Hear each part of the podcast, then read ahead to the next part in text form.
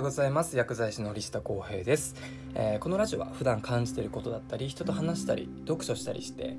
えー、学んだことをねアウトプットするためにひたすら話し続けるといった音声のみのコンテンツになっております。ぜひ何かしながら例えば通勤中だったり料理中だったりそういった時に少しでも楽しんでいただければ幸いです。現在5月2日日曜日朝8時40分のラジオ放送になっております、えー、そしてですね今日はあの息子生後3ヶ月のね、えー、息子の K 君をちょっと抱きながらの放送になりますので途中途中声が入ってしまうかもしれないんですけどもあまり気にしないで聞いていただければ幸いです。いやね最近ちょっとすごく重たくなって気がしましたね。何キロぐらいあるんだろう。ちょうどね1ヶ月前ぐらいかな。が6キロとか言われてたからもう7キロぐらいあるんじゃないかな。どうだろう。ねもうダンベル持ってあのずっと持って歩いてるのと一緒だもんね。そんぐらいの体重っつったらね。まあでもね可愛いですよね。そう。可愛い。い K 君可愛いって。めっちゃよだれ垂れてる。まあでも同じ生後3ヶ月ちょっとでのその子たちと比べたら結構大きい方みたいですね。まあ、俺も結構180センチありますし、えー、妻もですね、えー、170近くありますので、まあ、多分ちっちゃい子は生まれないかもですね。そう。K 君は多分大きい男のになる可能性が高いと。うんまあ、最近でも昔と比べて女性の方も男性の方も結構身長があ高い方って結構いらっしゃいますよねまあ身長はねどっちにしろあの健康でねすくすく育ってもらえれば親としては嬉しいですよね。はい。さてさてちょっとね本題に入りたいんですけども今回はえー、何だったっけな？忘れちゃったよ。あ今日話すことはあそうそうそうそうそう。えっと以前その CKD の患者さんにタンパク質を取るなは危険っていうラジオ放送をさせていただいたんですけどちょっとね、えー、それと少し矛盾というかちょっと反対かもしれないんだけども今回はあのコンビニのサラダチキンが日本人を殺すっていうね、えー、ちょっと過激なテーマになっております。で今ダイエットとか、まあ、筋肉作るとか、まあ、いろんな目的で、えー、タンパク質を摂取する方っていうのが多いと思うんですよね、えー、スーパーとかコンビニとかでもタンパク質入ってますっていう商品ってめちゃくちゃ増えてきましたしそうサバスとかねあと何だったかなあウィダーゼリーとかあとねヨーグルトとかもタンパク質 20g 入ってますとかね、えー何グラム入ってますっていう風に推してる商品っていうのが結構増えてきたと思うんですよ。でそこでちょっといろいろ俺なりにねちょっと調べてみて。そう。で今ねそういう中でもよく皆さんが食べているコンビニのサラダチキンっていうのがあるわけですよね。え、トレーナーの方だったりとかもう本当に体を動かす人はサラダチキンってもう本当にもうパートナーぐらいね食べると思うんですよ。であの鶏の胸肉とかあのほら蒸してさあの薄く味付けしてるから結構美味しかったり食べやすかったりするしでもともとそのサラダチキンっていうのがこうブレイクしたきっかけっていうのは、えー、調べるとですねセブンイレブンが大体2013年に、えっと、PB 商品ですねプライベートブランドで出したあの時があのきっかけになってると言われてるみたいですね。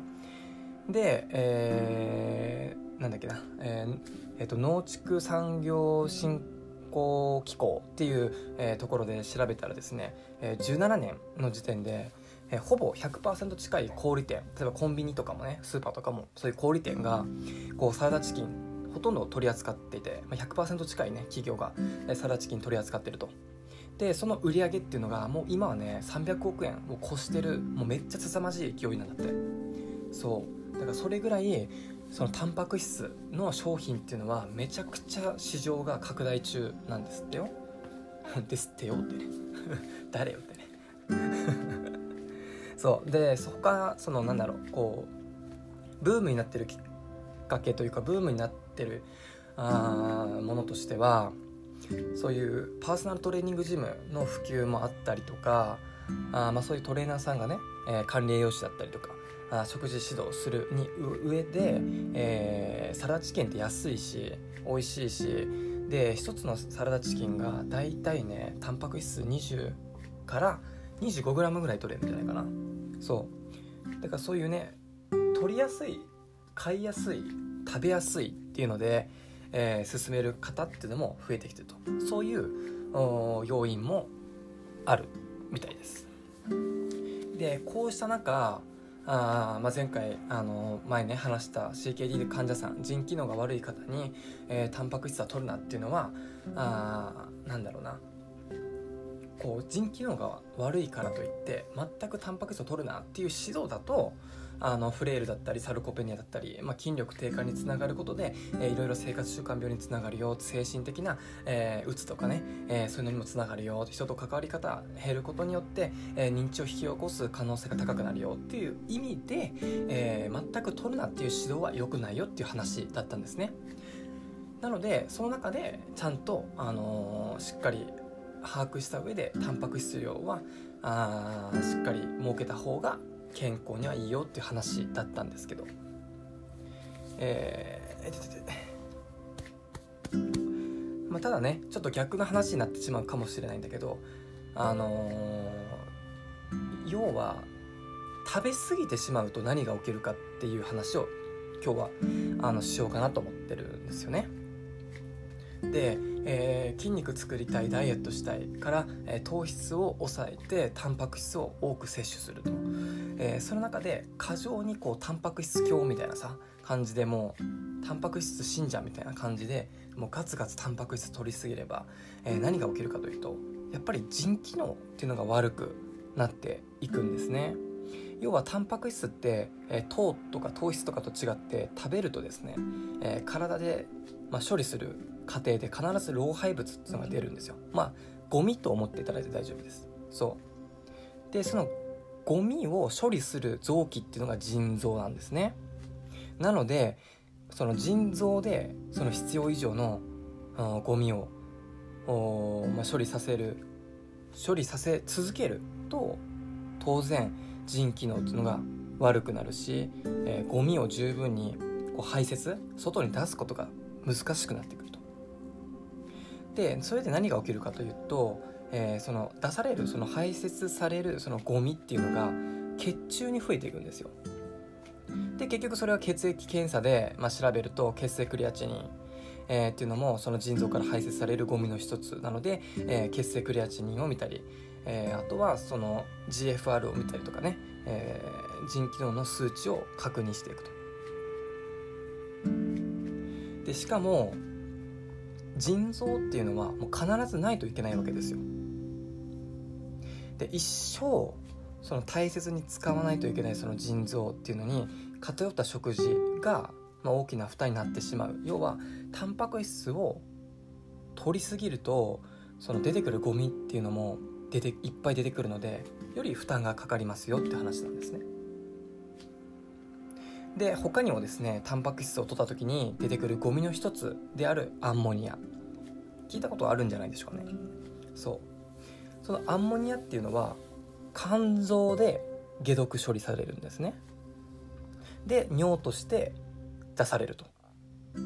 結局そのタンパク質取ることで、えー、肝臓にも負担がかかるってことは頭の片隅に置いといてほしいです。だから腎臓だけじゃないんだよ。肝臓も悪くなる可能性があるんだよと。でもっとちょっと医学的なあちょっと細かい話になるんですが、えー、その血中の老廃物っていうのを、まあ、ろ過する。あのろ過していくんですけど。そう。で必要なものは再吸収っていうかもう一回体に吸収されるし老廃物要はゴミはおしっことして外に出されていく。その仕事をするのが、まあ、腎臓。その腎臓のその子宮体っていうのがあるんですけどだいたい直径0.005ミリしかないもう細い血管がバーってあるんですよ。毛細血管がね腎臓っていうのは。でそういう血管が傷んでくると何が起きるかというと血圧が上がってくるんですよ。で結局ね腎機能が低下することでさっきのアンモニアとかが外に出されないことで、えー、死に至るケースっていうのもあると。そのやっぱり排泄老廃物要はゴミの発生で、えー、腎機能肝機能が悪くなっていきますよっていう話ですね。そう。これってやっぱりねタンパク質を取ってくださいっていう指導するにあたって必ず頭の中に入れとかないといけない知識になっております。そう。それを踏まえた上での CKD 患者さんにタンパク質を勧める、うん。まあ、勧めるっていうのはあ取ってくださいって一概に言うわけじゃなくてしっかりその方の腎機能、えー、食生活、えー、運動内容そういう生活習慣を把握した上での食事指導になっているので、えー、そこは勘違いをしないでください。よいしょ。まあでもねタンパク質ほんと最近多いもんねでねちょっと話変わっちゃうんだけど結構ね、えーまあ、タンパク質、まあ、トレーナーさんとかそういうライズアップとかそういうなんだろうなうんパーソナルトレーナーのブームで、えー、食事管理っていうのもそのサービスの一つであるとね。でそこで大体あの人たちっていうのは要は短期間で体を作っていかないといけないんですよで医学的に話すと僕ら薬剤師だったりとかあまあ医療従事者っていうのは長いスパンでその患者さんと寄り添っていく必要があるんですね。まずそこで大きな2つなんだろうな種類が分かれるんですよ。アプローチの仕方がね。でトレーナーさんたちパーソナルトレーナーの人たちっていうのは例えば数ヶ月で、えー、結果を出しますと体を作りますと、まあ、その中でやっぱり筋肉を、まあ、合成させる筋分解と筋合成をそのサイクルをするためにはあタンパク質の摂取が必要になってくると。要は筋分解を起こさせないために筋合成させるために、え、栄養素を入れないといけないと。だからこれぐらい取ってください、よく言う指導が体重のだいたい1.8とか2倍男性だったらね、えー、2倍ぐらい取ってくださいっていう指導するトレーナーさんもいます。ただ一概にこう患者さんのあ患者さんねお客さんの、えー、状態を把握してないのにもかかわらずあごめんごめん。はいはいごめんごめん。体重を把握してないあ体重じゃない。患者さんの状態を把握してないのにもかかわらず、えー、体重のかける2倍取ってくださいっていうのはおかしいと僕は思ってます。はいごめんごめん。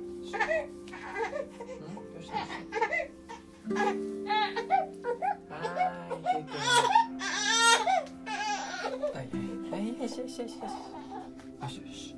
はい泣きやんだねよしよし泣きやんだ泣きやんだよしよしそうそれは良くないと僕自身思ってますなのでえー、大体医学的に言うと、えー、タンパク質っていうのは、えー、体重 ×1g で十分と言われてます、えー、例えば俺があ今70キロだとすれば、えー、大体1日 70g のタンパク質を取ればあもう全然十分と、うん。まあ、そのタンパク質が 70g ってどれぐらいの量かというと例えばね、まあ、お腹空いてさ、ね、ラーメンとか食べるでしょたまに。例えばラーメンで、えーまあ、例えば脂質が高いと。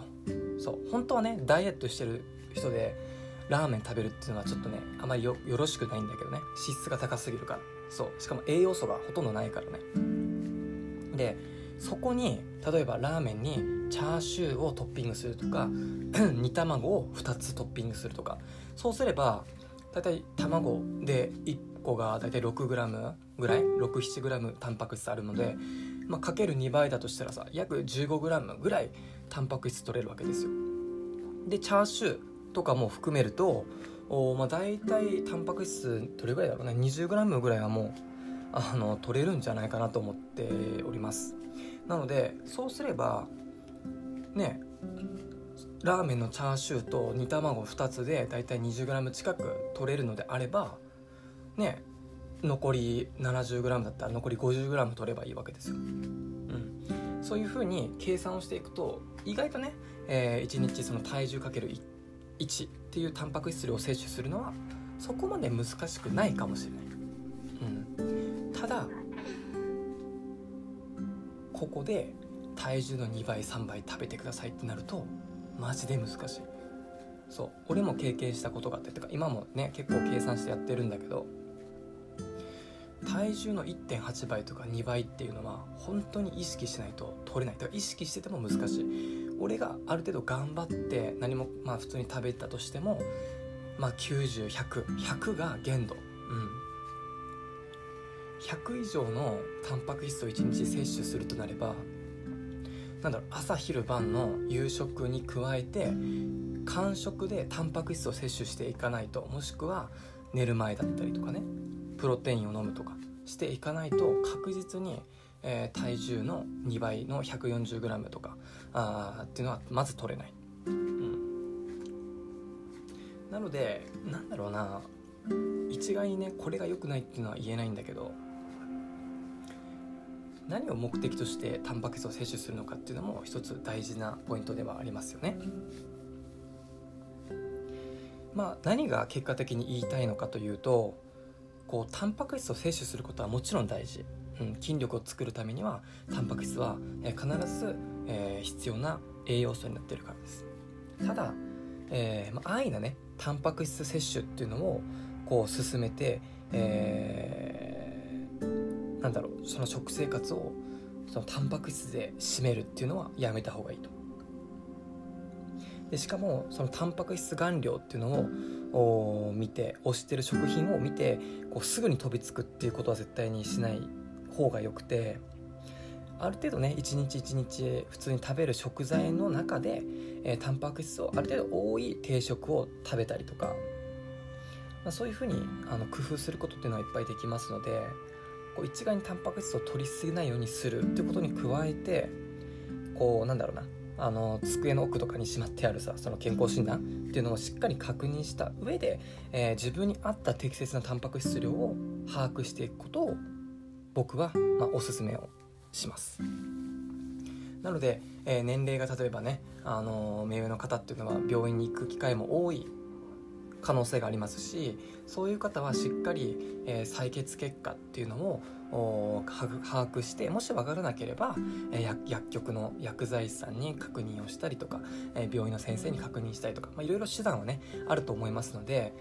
え、自分自身の腎機能はどれぐらいの数値であるかっていうのを把握した上でタンパク質の摂取量というのは決めていった方がいいなと僕は思いました。なので、えー、こういった話を、えー、僕自身もですね、えー、パーソナルトレーナージムの運営をしておりますので、えそこの代表であるトレーナーさんとこういった話をお話ししながらトレーナー目線での、えタンパク質の話だったり医学的に考えた、え俺から見たタンパク質の摂取量だったりそういう2つの意見っていうのをすり合わせて、えー、そのクライアントねお客さんの生活に寄り添った、えー、食事指導があできるっていうのがやっぱりね、えー、一番大切なんじゃないかなという話を昨日ミーティングで、えー、行ったばっかりでしたね。そうなので、えー、コンビニ行ったりスーパー行ったりえー、そういう小売店行った時にタンパク質タンパク質タンパク質って言ってね、えー、これ取ろう取ろう取ろっていう風になって、えー、過剰摂取を長期間繰り返さないように注意をしてくださいはいあとはね相談をしててててえー、決めていければなと思っております。ちょっとねあの K 君をちょっと抱きながら話すと頭の中マジで真っ白になるよね。ちょっと初めての試みだったんですけど。あのー、今後そういう機会が増えるてて増えるかもしれないですけども、